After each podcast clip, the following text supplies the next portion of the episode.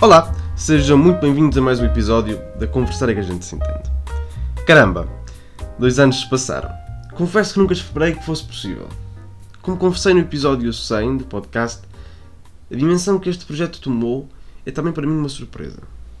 Teremos tempo para falar mais um pouco de podcast quando começar a responder às perguntas que fizeram, mas o que mais me estupefacta ainda hoje é a quantidade de grandes personalidades da sociedade portuguesa que aceitaram participar no projeto. Ser-lhes-ei sempre grato pela disponibilidade e por me ensinarem sempre alguma coisa ao longo dos diversos episódios. Como já disse, há dois anos, dia 30 de janeiro de 2021, saí ao primeiro episódio do podcast, na altura com o Carlos Guimarães Pinto. Lembro-me que ao gravá-lo mais ou menos um mês antes disso, estava mesmo muito nervoso. Acho que correu bem. Tem corrido bem. E haverá sempre margem para melhoria. E afinal de contas, também se não houvesse, não valia a pena fazer isto.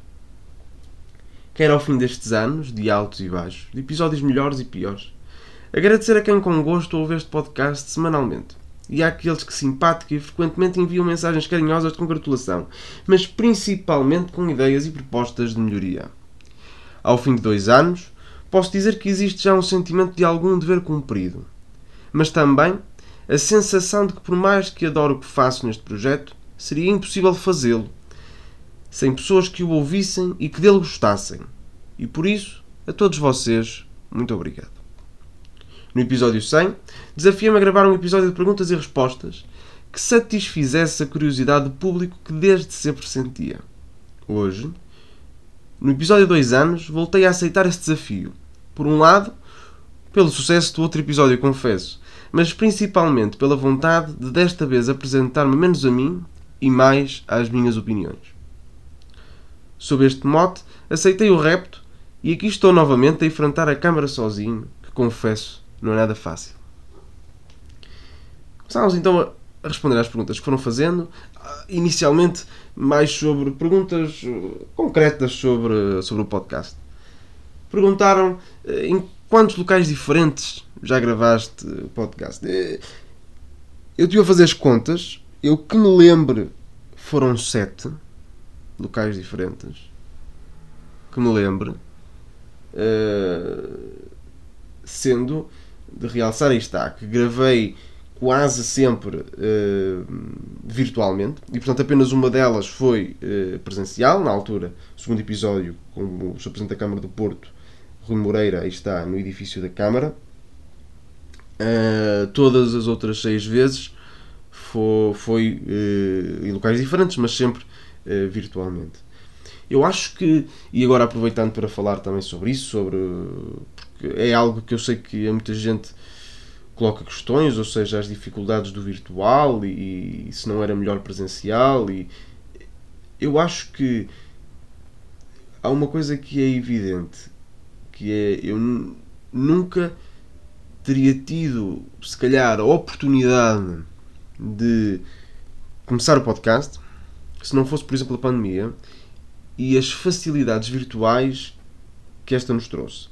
Porque eu acho que hoje nós já estamos tão imbuídos neste, nesta facilidade de utilizar eh, o Teams, o Zoom e outras aplicações do género que não nos lembramos que antes disso eram pouquíssimo utilizadas. Utilizávamos eh, o Skype e pouco mais diria.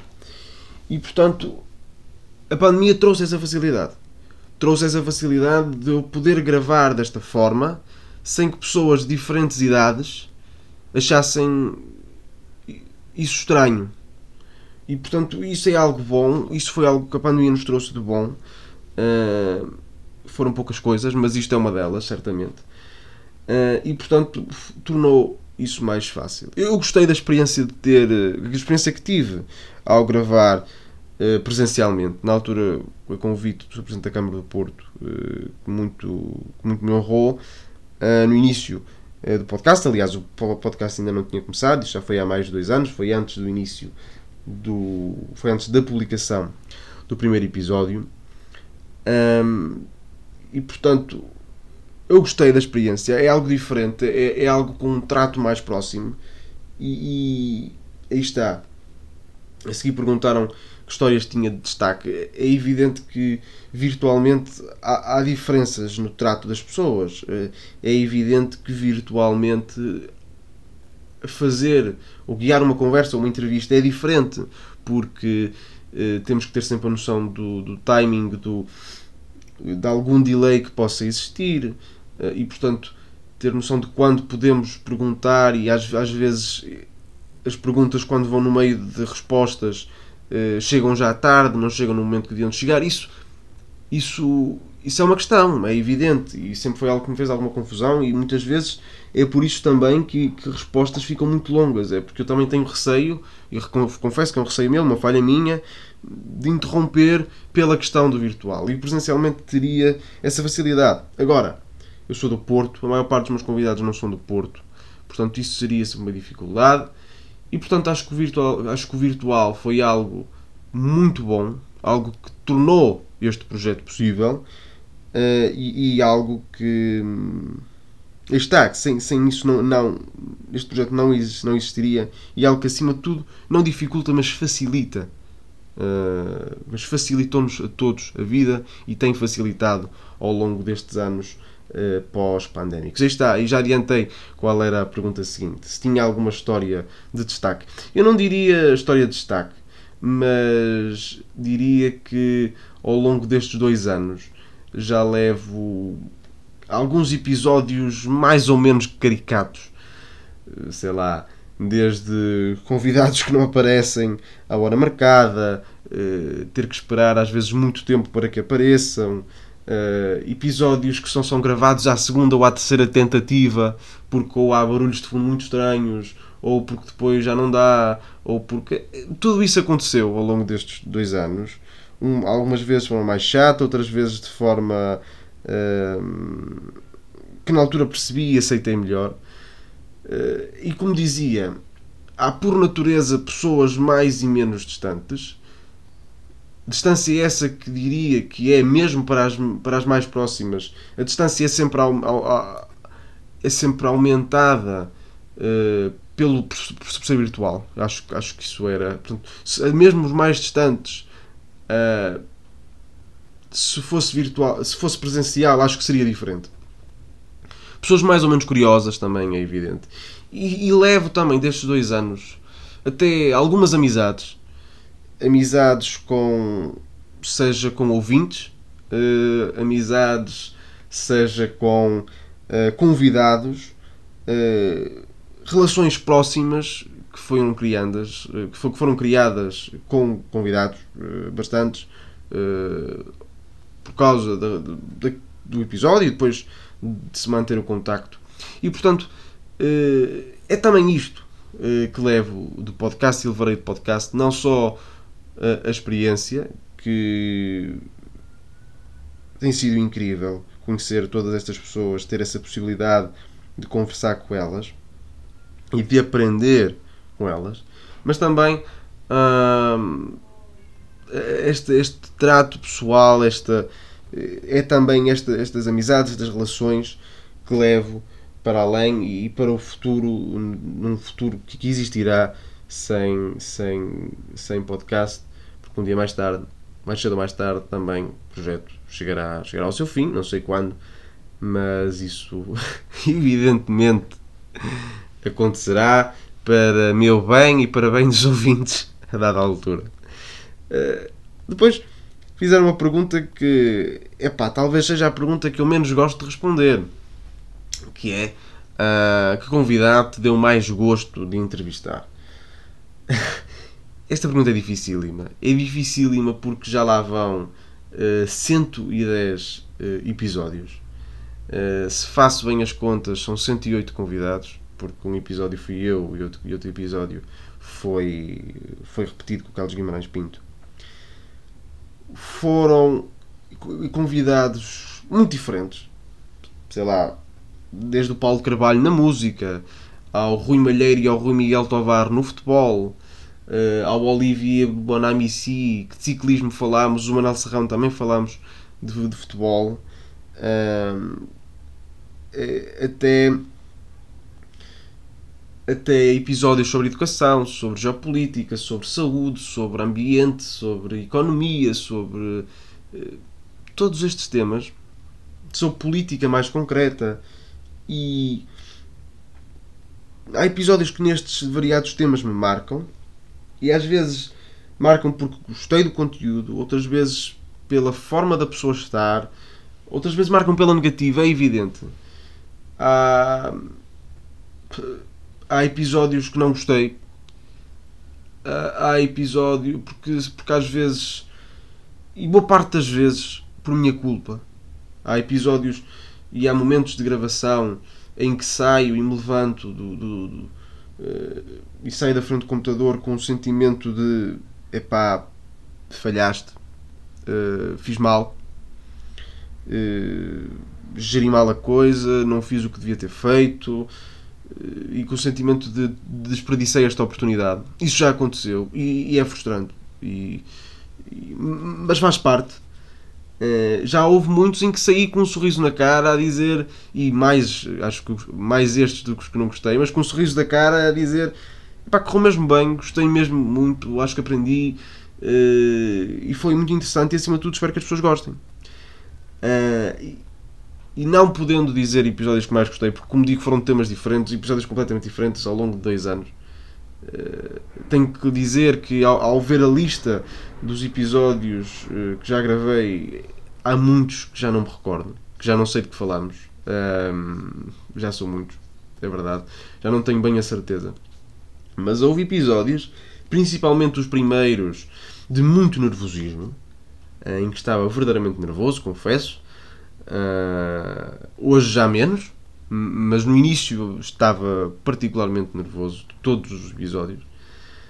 Uh, mas há episódios que marcam essencialmente pelas personalidades que tinha à minha frente e pelo nervoso que isso criou em mim, pelo nervosismo que isso criou em mim.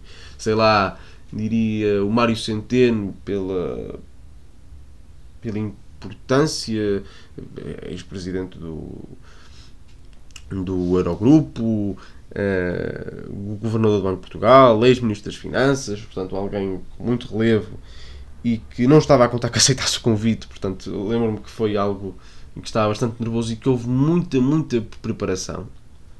Um, o André Ventura também. Foi alguém muito difícil de conseguir uh, que aceitasse o convite, aceitou com muito gosto meu, Uh, depois conseguimos arranjar uma data, e, mas foi algo que eu ia muito nervoso também, confesso, porque estava a tentar fazer algo diferente daquilo que é feito e sabia que é um convidado difícil uh, de, se, de se entrevistar, uh, é evidente porque, não é?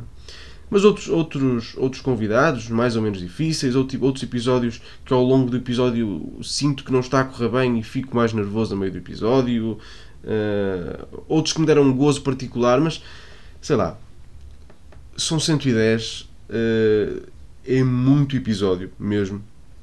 É como digo, alguns nem sequer me lembro, mas há muitos, honestamente, que sei que, que levo ensinamentos e, e, frases que ainda hoje têm eco na minha cabeça e que, e que marcaram e, e, e que levarei eh, como aprendizagens que, que levo deste está deste, deste projeto e deste podcast. Acima de tudo, falei e, e referi agora neste momento, eh, não foram os que gostei, não foram os que melhor ficaram, porque não foram nem os que mais gostei, nem os que, os que melhor ficaram.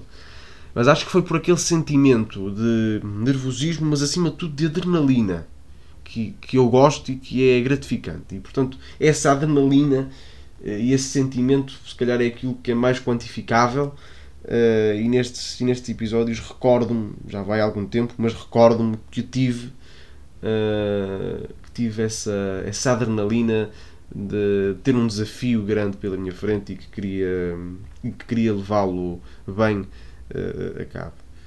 Um, depois, já numa vertente mais política e da atualidade, perguntaram-me opinião sobre o novo líder eh, da Iniciativa Liberal. Um,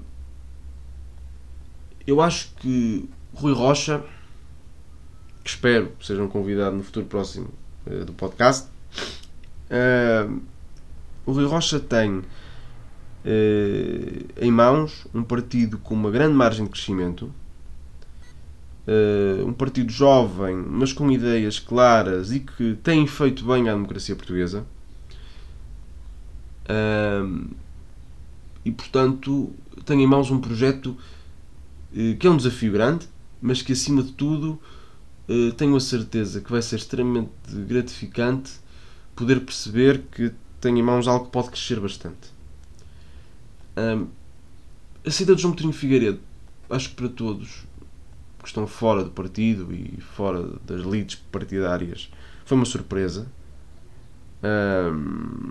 não sei bem quais foram as razões. O, o João Coutinho Figueiredo fala em em, uh, na questão da idade e de não querer estar, provavelmente estar cansado.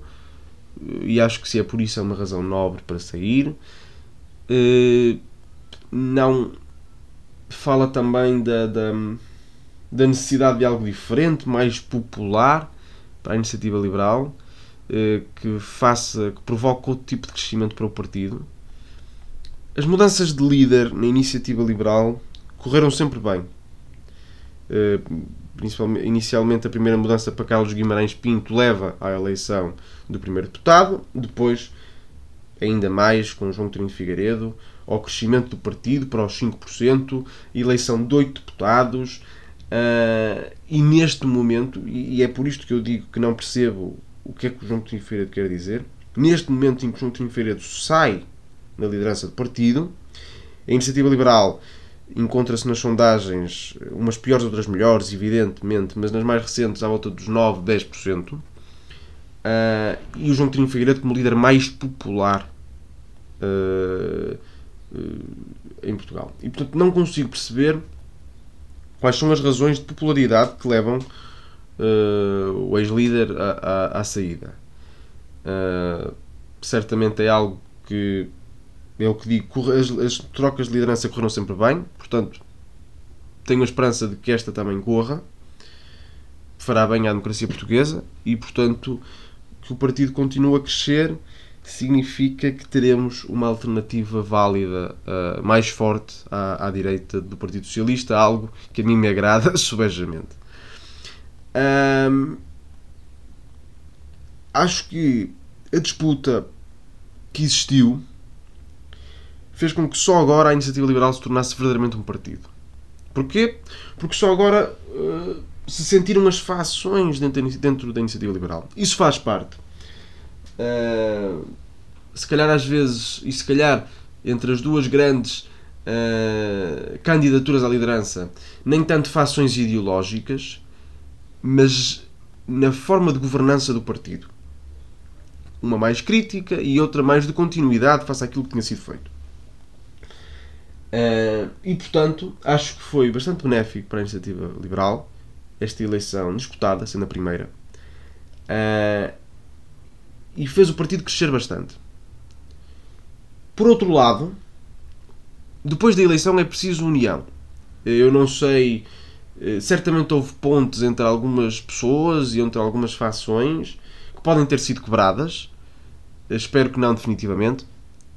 Mas deve-se caminhar agora para a união sempre com a lembrança daquilo que aconteceu ao CDS eh, e, e, o que trouxe a balcanização dentro do CDS, o que trouxe à, à, à sua existência eleitoral. Ou, no caso, à sua inexistência. E, portanto, o partido deve lembrar-se disso e deve ter consciência disso para poder caminhar para um maior crescimento, portanto, dentro da União sempre com consciência das divergências internas que são positivas e que acho que neste momento fizeram o partido crescer. A iniciativa liberal acho que tem feito muito pelo liberalismo uh, e, pelo, e pelo estigma que havia ainda em Portugal ao fim de quase 50 anos de democracia quanto à palavra uh, liberal e quanto ao liberalismo.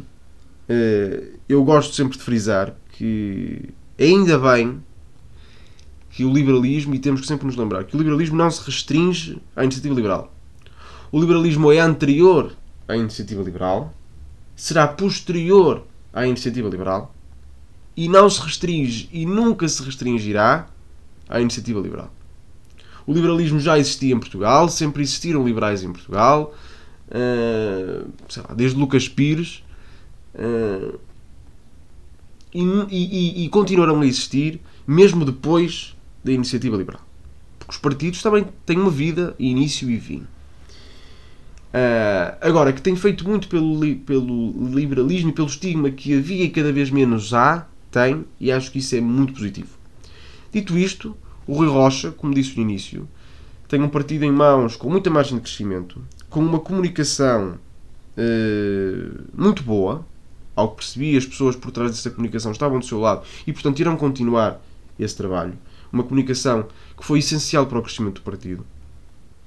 Uma bancada parlamentar também de qualidade no Parlamento, com bons deputados, com bons quadros, e, portanto, o partido deve continuar o trabalho que tem sido feito. Acho que agora preparando-se para eleições que podem estar perto.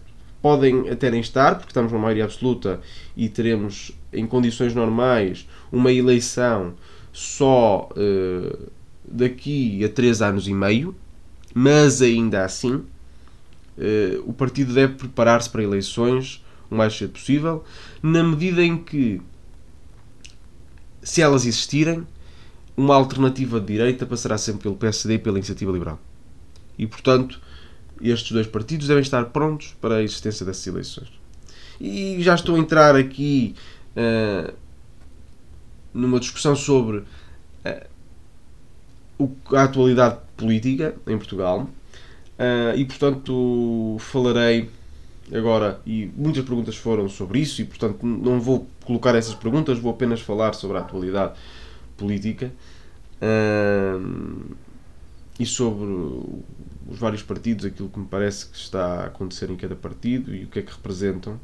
Eu vou começar pela esquerda, aquilo que está mais distante de mim, mas o PCP acho que tem sofrido pela posição que tomou na guerra. As pessoas não se esqueceram, não se têm esquecido, e nas sondagens tem sido bastante castigado por isso. E acho que isso tem um peso. Por outro lado, não podemos negar a tendência decrescente que o partido já vinha notando nas várias eleições legislativas, presidenciais, principalmente nas autárquicas. O PCP sempre foi um bastião autárquico. Uh, houve algo que passou, se calhar, um bocado despercebido, mas o PCP nas últimas eleições perdeu o último lugar que tinha em Évora era o candidato João Oliveira, o líder da bancada parlamentar, não foi eleito deputado.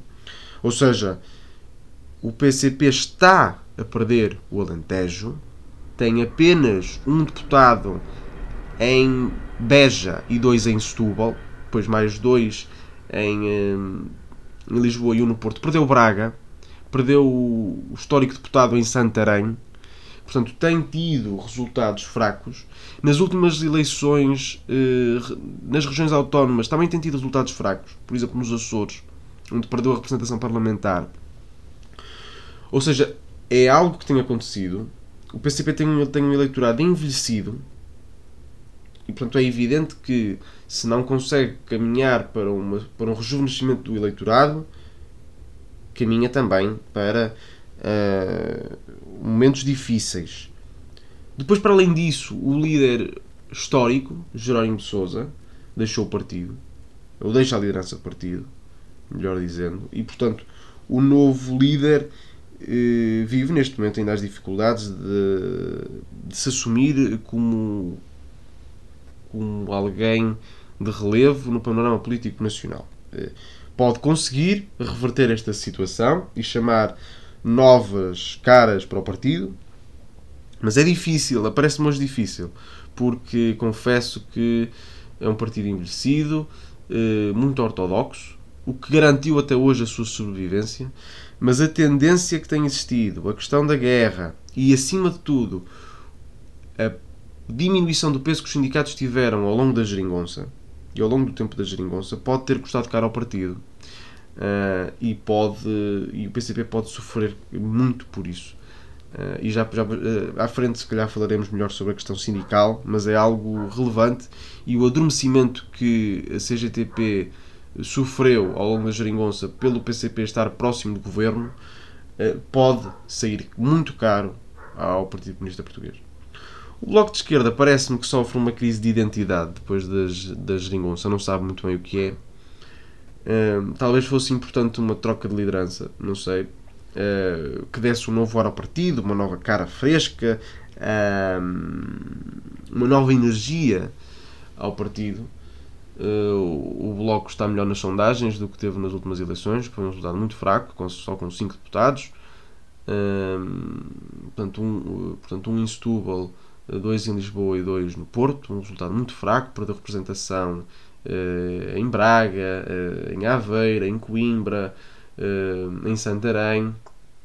Portanto, perdeu representação em círculos eleitorais que historicamente tinha representação e diminuiu nos grandes círculos.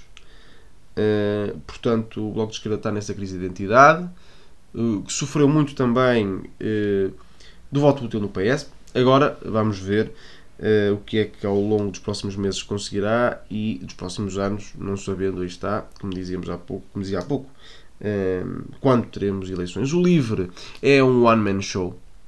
Uh, tem margem de crescimento, tem. Rui Tavares é uma pessoa com muita credibilidade. não tem grandes anticorpos, nem à direita nem à esquerda. É, é, pertence a uma esquerda europeísta pela qual consigo ter, ter algum respeito. Uh, e portanto acho que tem margem de crescimento e pode capitalizar o, o, sofrimento eleitoral do PCP e a falta de identidade, a crise de identidade do Bloco de Esquerda, mas neste momento nas sondagens parece que não tem conseguido fazê-lo. Vamos ver o, o, o peso, o peso que, te, que terá. Estamos agora, também neste dia 30, a fazer um ano das eleições do ano passado. Vamos ver também uh, o que é que vai conseguir ao longo desta legislatura. O PAN, na prática, perdeu o seu peso mediático. Uh, ao afastar-se do, do animalismo para se aproximar do ambientalismo, ficou perdido ali no meio. Uh, e na prática é inexistente. Pode conseguir outra vez um, dois, três deputados, mas não terá grande, grande impacto. A iniciativa liberal tem os desafios que já, que já falei anteriormente e tem um futuro intimamente ligado uh, àquilo que será uma alternativa direita uh, em Portugal. Portanto, o seu crescimento facilitará sempre uma alternativa direita. Por outro lado, o Chega é um partido que cada voto no Chega, a meu ver, é um voto no PS. É um voto que dificulta uma alternativa de, de direita. Uh, e o PS sábio. Uh, e o PS sábio. Por isso é que tem continuamente uh, tentado insuflar o Chega. Eh, no Parlamento através do Presidente da Assembleia da República, através de uma bancada parlamentar fraca, porque boa parte dos seus nomes foi para o governo, uh, mas acima de tudo, uma bancada parlamentar que tem a todo custo tentando colar o PSD e a IEL ao Chega, que não faz sentido absolutamente nenhum. O Chega é um partido sem ideias, é um partido sem rumo definido para além da espuma dos dias. E nisso é algo idêntico ao Partido Socialista. Vive de escândalos, eh, de suposições, eh, de generalizações, de uma fábula que raramente coincide com a realidade. Vive essencialmente de um líder bastante carismático. Eh, André Ventura é um líder carismático, não pode ser negado, e é disso que vive o Chega. E vive também e de um líder, aí está, que se mantém intacto pela ausência de democracia interna. É um partido que é tudo isso ao contrário. Era quase libertário, é contra os apoios para as minorias e para os, para os menos desfavorecidos que chulam o Estado, não é? naquilo que diz. Mas depois, na TAP, enterrar dinheiro em algo que não faz sentido já é essencial. E, portanto, já quer um Estado forte com empresas públicas. Portanto, não se consegue perceber muito bem o que é que é não se conhece a opinião sobre a Europa, aliás, um tema que falamos, que falei com o André Ventura aqui no podcast, sobre como fazer o país crescer. Uh, fala numa diminuição de impostos, mas também depois não consegue concretizar uh, onde é que vai existir uma diminuição da despesa significativa. Um problema que também noto na IEL. Uh, o seu projeto fiscal é inexistente. é um conjunto de de, de coisas boas e populares, mas que não têm cola e que o próprio líder não sabe muito bem como se defende.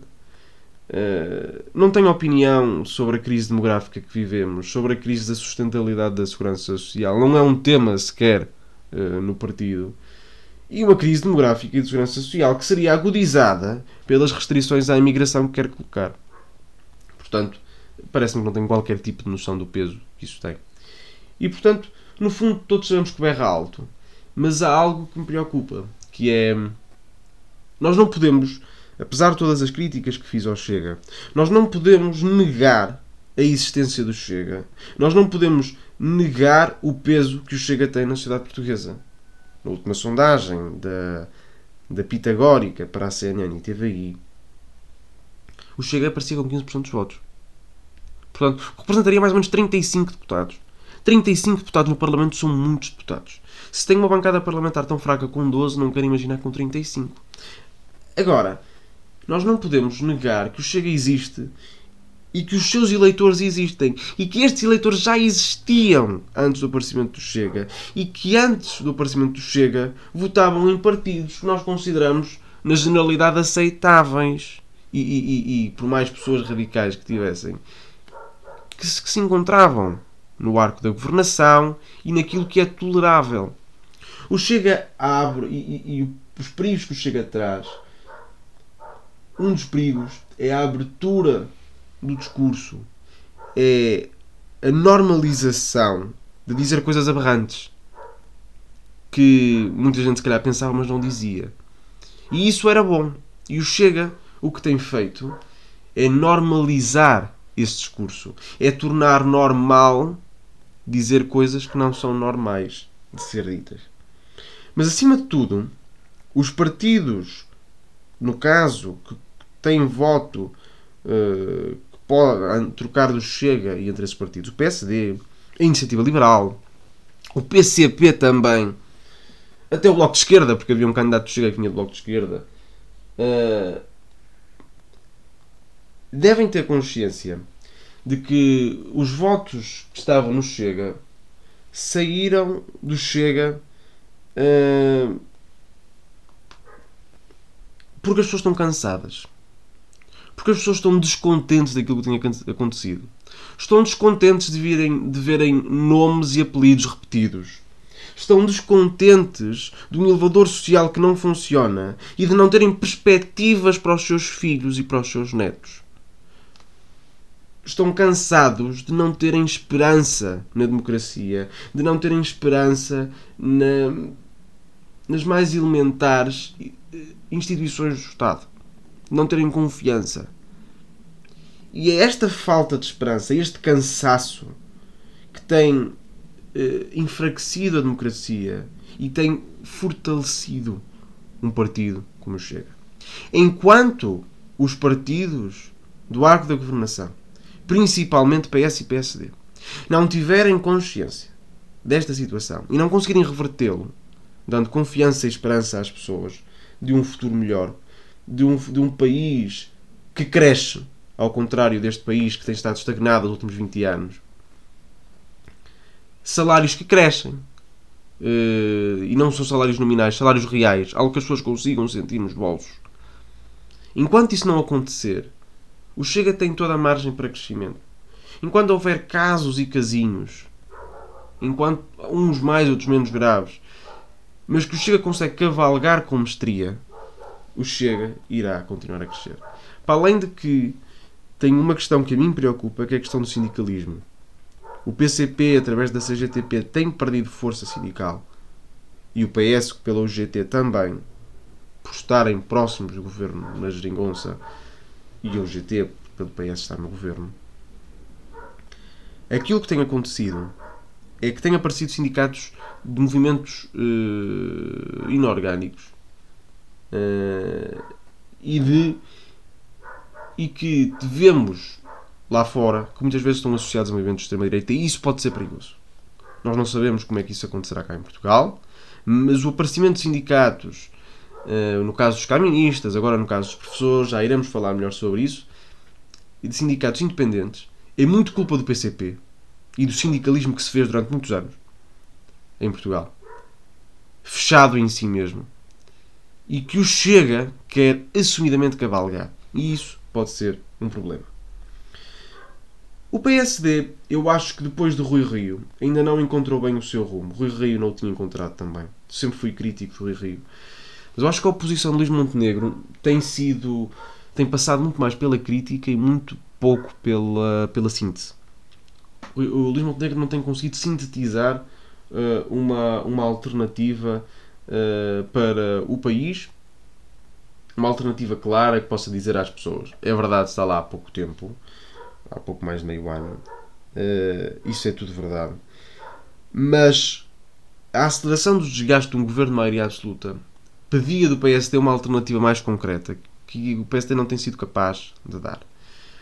Uh, acho que foi um erro o PSD ter, ter se abstido uh, na moção de censura porque não dava em nada.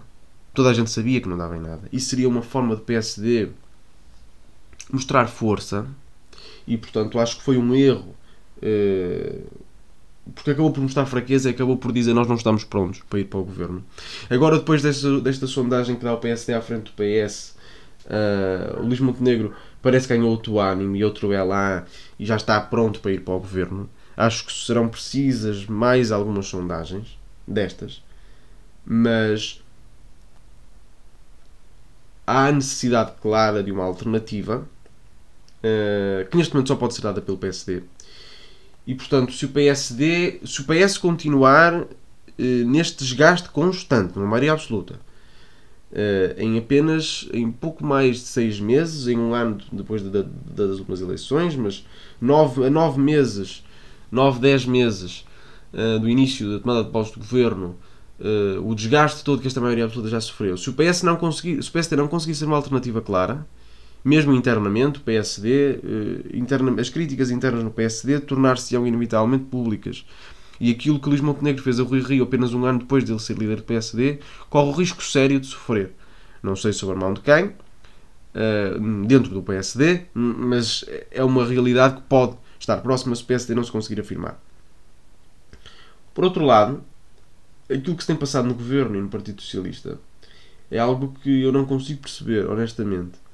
Uh, o PS, ao fim de tantos anos, não tem capacidade de, de, de recrutamento fora e está a rapar o fundo do tacho uh, internamente. É algo que se tem notado pelos secretários de Estado que constantemente envolvidos em escândalos, por ministros cansados, desgastados. Podemos perceber que é uma maioria absoluta que aparece em contraciclo, porque é ao fim de seis anos uh, ou de sete anos de um governo já muito cansado, uh, de um governo que estava, parecia em final de ciclo e que ganhou uma nova vida com uma maioria absoluta. Mas a vida interna já não existe. Hoje parece óbvio que, foi um erro António Costa ter posto todos os sucessores, todos os seus putativos sucessores dentro do governo. Pedro Nuno Santos acabou por, por minar o governo e, e, e quis sair do governo claramente para para fazer oposição uh, de fora. Um, podia ter parecido ao início que era cedo demais, mas talvez não é. Não é cedo demais, porque não me parece que António Costa queira um quarto governo e queira ir a um quarto das eleições. Portanto, se o governo cair e se houver eleições, tenho dúvidas que António Costa queira ir para umas quartas eleições. O objetivo do Conselho Europeu fica difícil, porque António Costa tem que chegar a 2024 primeiro-ministro para ter o objetivo do Conselho Europeu vivo. Mas aquilo que tem acontecido no governo é por demais evidente. O desgaste é imenso. A queda de ministros, dois ministros importantes, eh, foi. principalmente Pedro Nuno Santos, foi, foi dura. A queda dos, dos secretários de Estado, Miguel Alves, Carla, uh, Carla Alves e, e, e Alexandra Reis, foi ainda mais uh, duro. Fernando Medina, Ministro das Finanças, um ministro importante no governo, está muito desgastado politicamente. Ninguém gosta dele à esquerda ou à direita, portanto está muito desgastado. O Ministro Gomes Cravinho, eh, tem uma continuidade no governo a dias, a prazo. Eh, o ministro João Costa está desgastado por aquilo que se passa nos professores, que já falaremos. Foi uma pergunta que também fizeram. Uh, a Ministra da Agricultura não tem existência política. Uh, é um governo que está muito cansado e que não segue durante quanto mais tempo chegará, durará. O Presidente da República já disse que se Fernando Medina cair, o governo cai com ele e volta a convidar António Costa para formar governo. Mas também me parece evidente que se Fernando Medina cair, até possivelmente depois de Gomes Cravinho, uh, e se o PSD aparecer nas sondagens que são o que são em altura não eleitoral, mas se aparecer nas sondagens como uma alternativa real, e se conseguir capitalizar isso, diminuindo o Chega e conseguindo ir buscar voto ao centro, parece-me que é essencial para o PSD, na estratégia do PSD, dizer que nunca fará governo com o Chega. Isso é essencial. Estas palavras são essenciais para o PSD conseguir buscar voto ao centro e conseguir capitalizar o descontentamento. Porque as pessoas têm medo do Chega. E, portanto, para além disso, poder dizer depois que um voto no Chega é um voto no PS, porque é um voto que impossibilita a governação à direita. Portanto, uh, o PSD tem de fazer esse caminho, tem de dizer que é impossível governar com o Chega, tem de dizer que é impossível uh, uma, uma governação uh, com o Chega e, portanto, um voto, com o, um voto no Chega é um voto no Partido Socialista. E, portanto, Dito isto, se as sondagens começarem a ser mais claras para a vantagem do PSD, pode levar mesmo à queda de um governo de maioria absoluta que seria inédito uh, em Portugal. De maioria absoluta de um só partido seria inédito em Portugal. O questionário parece-me que é absurdo. Tem perguntas sem nexo, como se. ao que parece com erros até jurídicos, mas perguntas sem nexo, como se se tem conhecimento de alguma investigação. Quer dizer, pelo amor de Deus, primeiro, eh, não é suposto ter conhecimento da investigação se ela não estiver numa fase avançada. E mesmo que tenha, não é obrigado a dizê-lo. É um questionário absurdo, intrusivo, feito à medida dos últimos casos. A tentativa de pôr eh, eh, o Presidente da República ao barulho é inaceitável, porque teria um rumo, provocaria um rumo na, no nosso sistema político perigoso. Uh, é um questionário que não faz qualquer tipo de sentido. Já há gente que coloca em causa até a sua constitucionalidade. Portanto, é completamente absurdo. É verdade que tem havido casos e casinhos, casos até alguns deles bastante graves, que mostram que o Primeiro-Ministro a dada altura não tinha a cabeça aqui em Portugal uh, e deixou que isto, que isto acontecesse. Parece até haver já oposição uh, interna dentro do Partido Socialista. Há, há, há, deputados, e não só, que estão completamente num rumo paralelo. Uh, agora, este questionário faz-me pensar sobre aquilo que nós exigimos dos nossos governantes. E termos, de, e termos de nos lembrar, e acho que isto é algo importante, que é os governantes, primeiro, se queremos cativar bons governantes a serem-no, ou, portanto, ou boas pessoas a serem governantes, temos de conseguir pagar bons salários hum, para os políticos. Porque os mais competentes não vêm para ganhar menos que aquilo que ganham no setor privado, por exemplo. E, a não ser que estejam já tão bem financeiramente ou, ou num estado final de carreira que isso possibilite porque em princípio, se não, ou há um, um sentido de ver público enorme, muito grande, ou então ficaremos sempre entregues a políticos de carreira uh, que vêm de dentro dos partidos. Por outro lado, as exigências que temos levantado quanto à não existência de negócios, quanto à não existência sequer de um primo afastado que tem negócios com o Estado, como se o governante tivesse culpa disso. Uh, quanto à exigência de que depois eh, de, de ser secretário de Estado ou ministro de uma determinada área, de uma, de uma determinada, de uma determinada área não possa ir para lá trabalhar novamente durante X anos, é evidente que as pessoas mais competentes não querem ser governantes. É evidente. Porque depois de ser ministro, secretário de Estado, que é um cargo político de grande instabilidade, vão trabalhar para onde? Das duas, uma. Ou se garante alguma forma de subsistência, a essas pessoas, ou então é evidente que tem de voltar à sua área de origem. Ou das duas, uma. Ou então só podemos ter Ministro da Saúde. Não sei, talvez um professor de História. Algo que não tenha nada a ver. Para depois poder voltar à sua área de origem. Nós temos que nos decidir se queremos efetivamente ter pessoas da sociedade civil nos governos e pessoas independentes fora dos partidos nos governos, ou então se queremos assumidamente ter políticos de carreira uh, que não tenham problemas de portas giratórias com o com o, uh, o, o tecido empresarial, uh, porque é evidente que se levantarmos demasiado as exigências, teremos problemas de recrutamento. Agora, é também evidente que o país tem um problema eh, aparente de corrupção e tem um problema de portas giratórias gravíssimo. Uh, tivemos casos de ministros uh, que alegadamente recebiam uh, de empresas enquanto eram ministros. Uma deputada do Partido Socialista que estava junto à União Europeia registrada como lobbyista, isto é gravíssimo, é gravíssimo. E portanto temos um problema de portas giratórias de tempos. Mas temos também de nos decidir se queremos ter políticos profissionais e de carreira em cargos governativos, se queremos ter pessoas que pertenceram e pertencem à sociedade civil.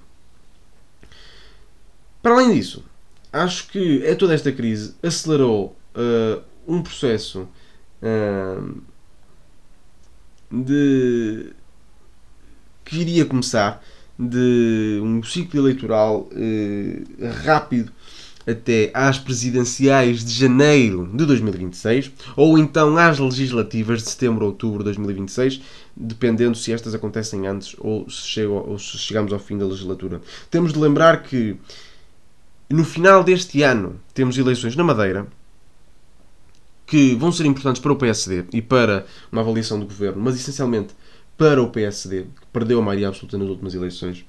Depois teremos em 2024 eleições europeias em, eh, em maio e teremos também eleições regionais nos Açores que vão ser importantes para avaliar uh, aquela geringonça de direita que lá foi conseguida.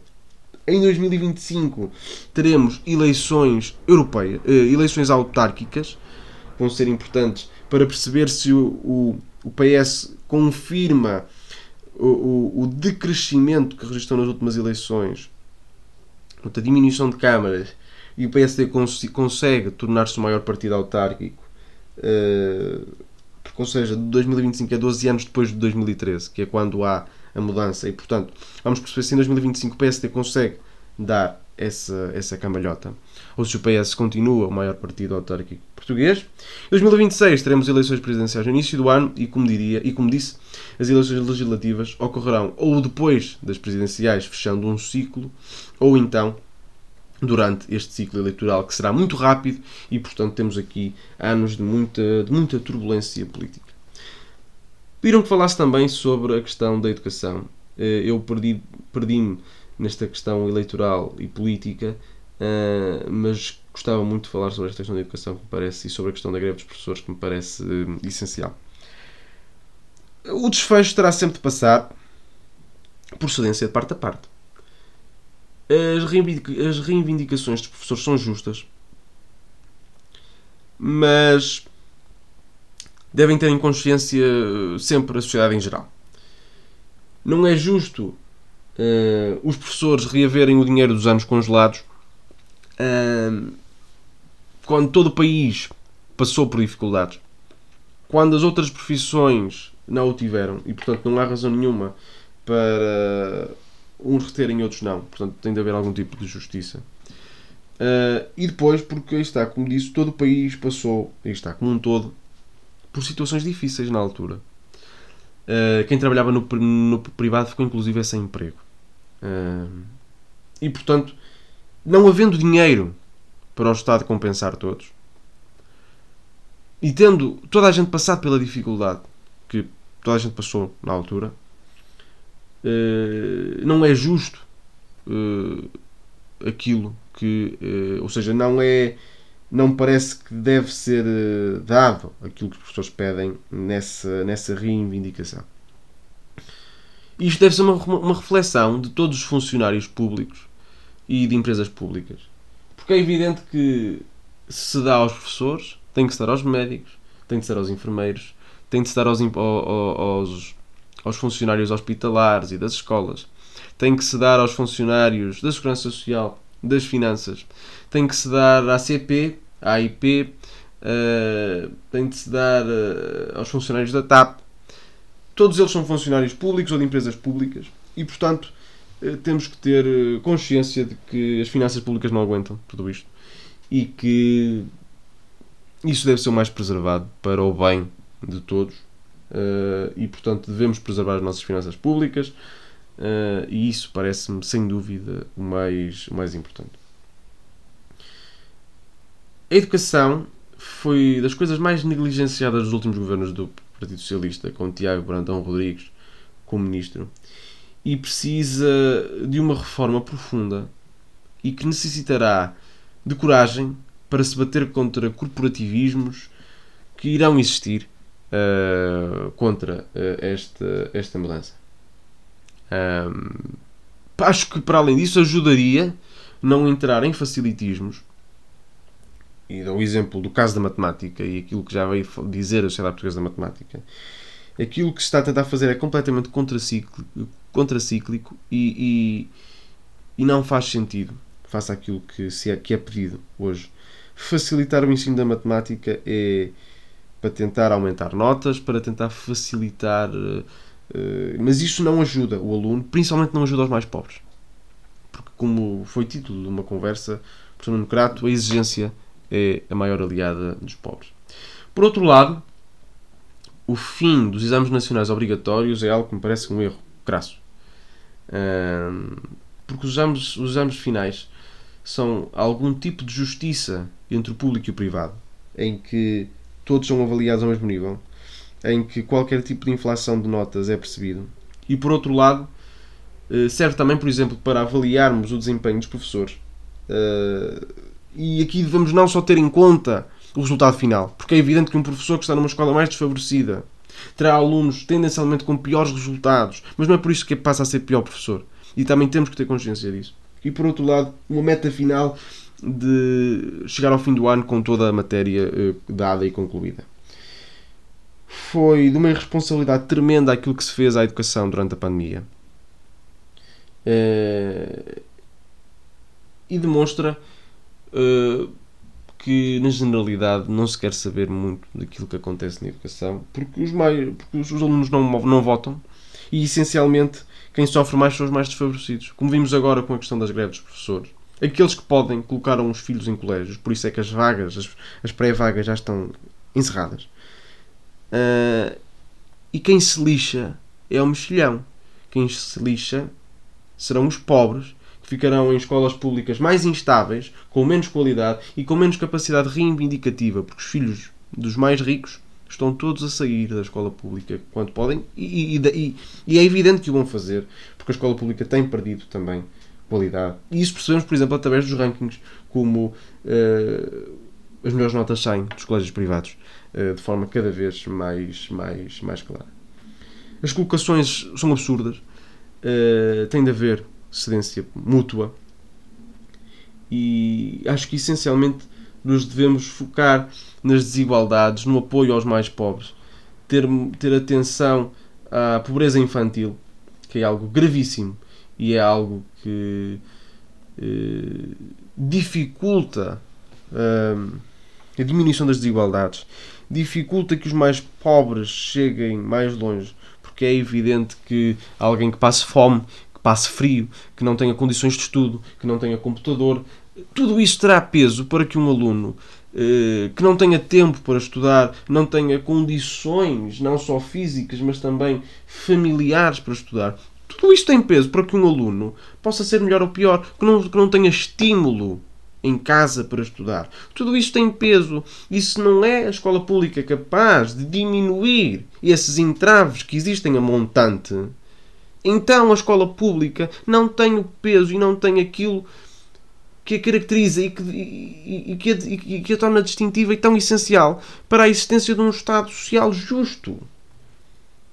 Uh, as dificuldades e as desigualdades de acesso dos mais pobres ao ensino superior não se irão, não, não, irão, não irão diminuir com cotas para os mais pobres. Porque apenas uh, condiciona a jusante o problema, mas não resolve a montante. Não resolve a questão da pobreza infantil. Não resolve a questão de haverem pessoas a passar, de existirem pessoas, de haver pessoas a passar fome ou uh, frio em casa. Isso não é resolvido pelas cotas. Não é resolvido porque os problemas de estudo, de concentração, de possibilidades irão continuar a existir no ensino superior. E depois os problemas no ensino superior serão outros, que é como é que vai pagar habitação num ensino superior que é cada vez mais elitista ao nível da, da, da habitação. A educação e o ensino são essenciais, são o maior elevador social. São aquilo que mais facilmente leva os mais pobres a crescer socialmente. E neste momento, esse elevador proporcionado pela escola pública está parado. Parou no tempo. Não existe. Porque temos uma elite política que, que é sempre a mesma. Há décadas, a FIO é sempre a mesma. Poucos são aqueles que conseguem entrar e, e não podemos ver o elevador social pelos melhores. Temos de ver isso, o elevador social pelos medianos, que perdem imenso comparando com os medianos mais ricos. Que têm acesso a universidades melhores, a escolas melhores, a colégios privados que conseguem colocá-los melhor, com melhor ensino, com melhores condições à nascença, com capacidade de estar, eh, de ter explicações. Tudo isso tem peso. Tudo isso tem um peso enorme uh, no aproveitamento escolar dos alunos.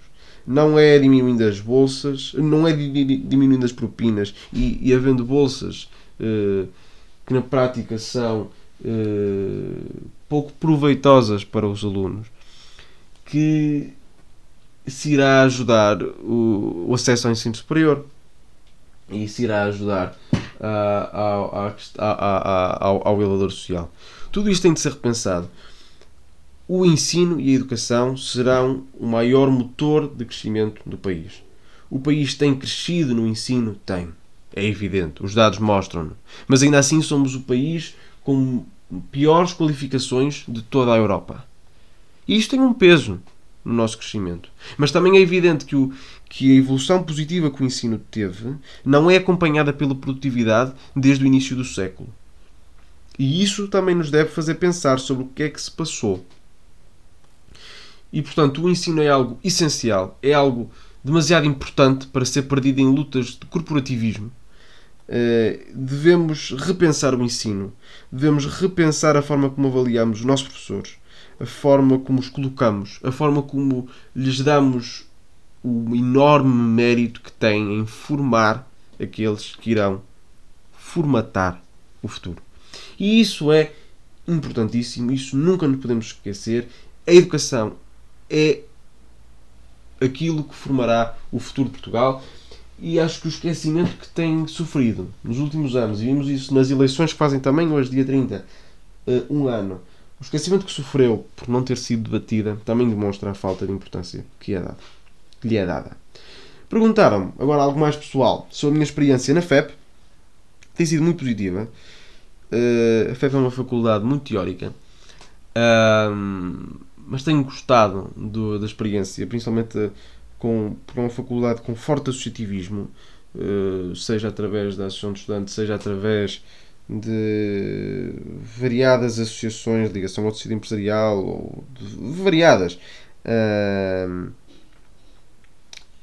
que, que, que, que que tornam a experiência universitária e académica diferente daquilo que é na maioria das universidades pelo país.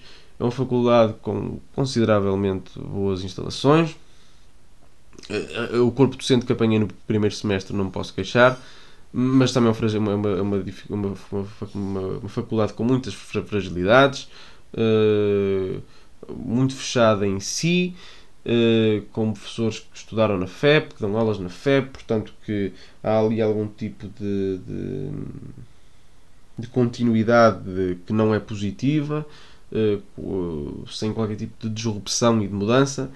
Uh, isso não, é, não tem sido positivo para a universidade, para a faculdade. A faculdade, neste momento, não é a melhor faculdade do país, dizem nos rankings de economia. Uh, é a segunda melhor faculdade do país. Para alguém do norte do país, acho que é a melhor faculdade possível. Se tiver possibilidades de ir para a nova, acho que talvez seja o melhor. Uh, mas, uh, atendendo aos preços da habitação em Lisboa completamente loucos, é uma excelente faculdade. Uh, certamente não ficará a perder muito para a nova e, e portanto recomendo uh, estudar na FEP, tirar a licenciatura na FEP, depois o mestrado é outra questão, mas recomendo enquanto aluno e a experiência que tive em também apenas uh, um semestre. Perguntaram-me quanto a livro favorito. Eu direi e diria 1984, um livro que me marcou pela escrita de Orwell e do, do livros de Orwell, o livro que mais marcou pela escrita, pela pelo retrato de uma sociedade que inquietantemente é parecida com a nossa em algumas coisas e portanto acho que é um livro, uma leitura que recomendo a todos. Por outro lado, um escritor que adoro, Gabriel Garcia Marques, e, portanto 100 anos de solidão, como livro que mais marcou de Garcia Marques, uma obra-prima, eh, não tenho muito mais que dizer, a, a sua reflexão sobre a sociedade e sobre aquela família Uh, e, que agora me está a faltar o nome.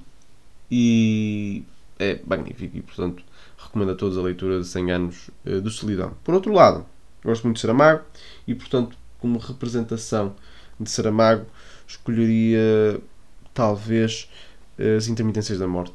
Por ser um tema que sempre me provocou reflexão, a morte, e o Saramago falar sobre ela personificando-a de uma forma tão distinta e tão um, marcante. E pronto, assim terminamos mais um episódio da Conversar que a gente se entende. Obrigado a todos por terem ouvido e daqui a uma semana estarei, estarei aqui de novo e com mais um convidado. Até lá!